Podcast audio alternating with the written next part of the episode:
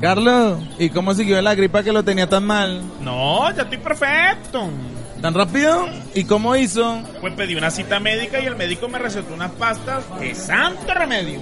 ¿Y a qué hora fue al pueblo tantas veces a pedir la cita y luego a ver al doctor? No, pues fue rapidísimo, porque solo tuve que ir a ver al doctor. La cita la pedí por internet en el kiosco Vive Digital de la escuela. ¡Qué bueno, compadre! Tecnología en la vida de cada colombiano. Vive digital para la gente.